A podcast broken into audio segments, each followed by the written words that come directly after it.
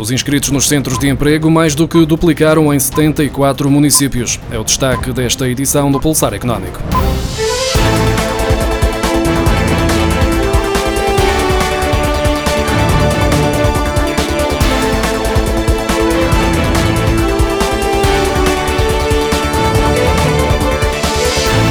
O número de desempregados inscritos nos centros de emprego mais do que duplicou em abril face ao mesmo mês de 2019, em 74 municípios portugueses, de acordo com os dados divulgados na sexta-feira pelo Instituto Nacional de Estatística. A área metropolitana de Lisboa, o Algarve e o Norte apresentaram um número de colocações de emprego por mil habitantes em idade ativa inferior à média de referência.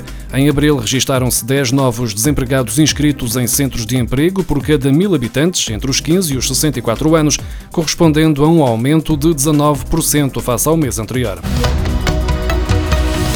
Do total de 804 mil trabalhadores abrangidos pelo regime de layoff, cujos requerimentos foram validados e pagos até 2 de junho, são de pequenas e médias empresas, o correspondente a 27% do total, ou seja, 217.080 pessoas. Logo a seguir surgem as grandes empresas com 201 mil trabalhadores, o correspondente a 25%. As microempresas têm a mesma percentagem e número de pessoas abrangidas.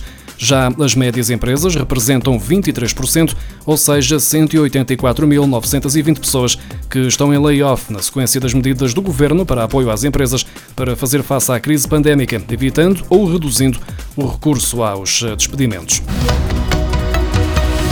O layoff simplificado foi uma das principais medidas do pacote de apoios à economia lançado em resposta à pandemia de coronavírus, mas a partir de agosto vai passar a estar disponível em exclusivo para as empresas que mantenham a atividade encerrada por imposições legais.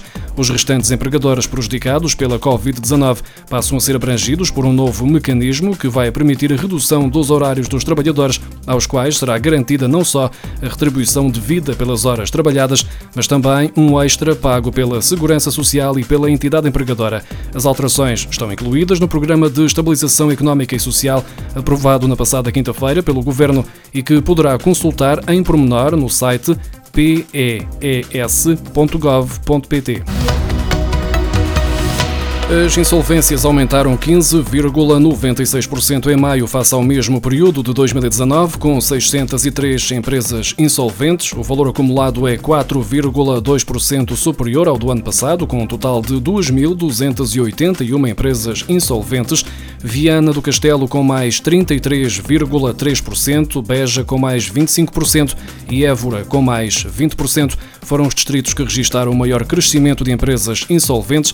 Por setor, os maiores aumentos foram observados nas atividades de eletricidade, gás e água, com 33,3%, agricultura, caça e pesca, com 27,8% e hotelaria e restauração, com 13%. As constituições de empresas passaram de 4.298 em maio do ano passado para 1.972 no mesmo mês de 2020, ou seja, menos 2.326 empresas criadas, o equivalente a uma quebra de 54,1%.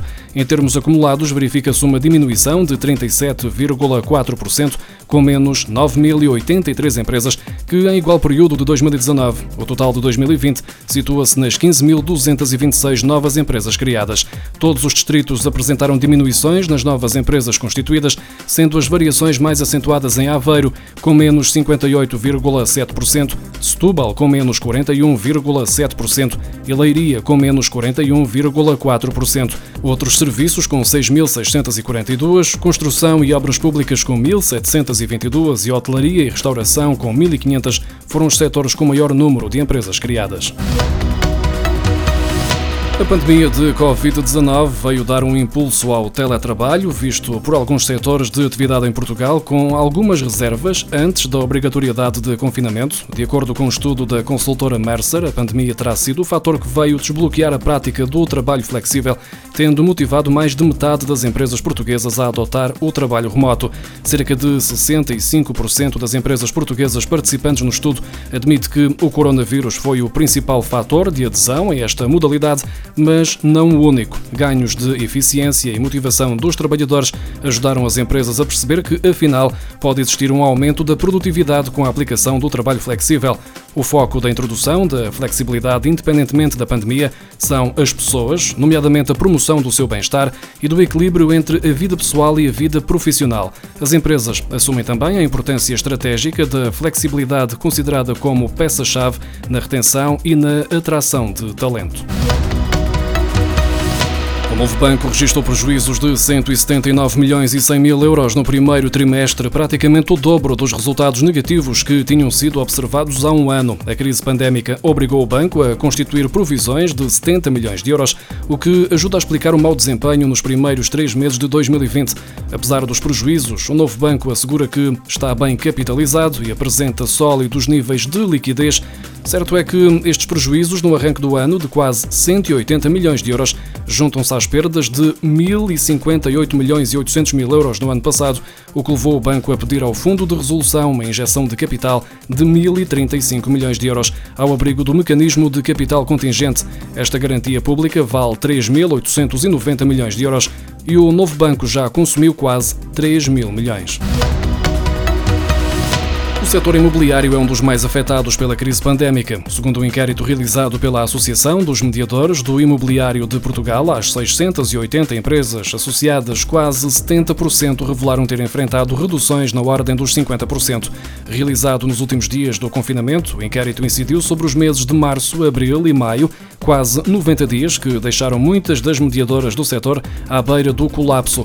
Ainda assim, com desconfinamento progressivo e a economia a dar os primeiros sinais praticamente todo o setor voltou a laborar nos últimos dias de maio. Segundo os dados do Instituto Nacional de Estatística, 97% das empresas de imobiliário e construção estão em plena atividade, reflexo do levantamento progressivo das medidas de contenção da pandemia.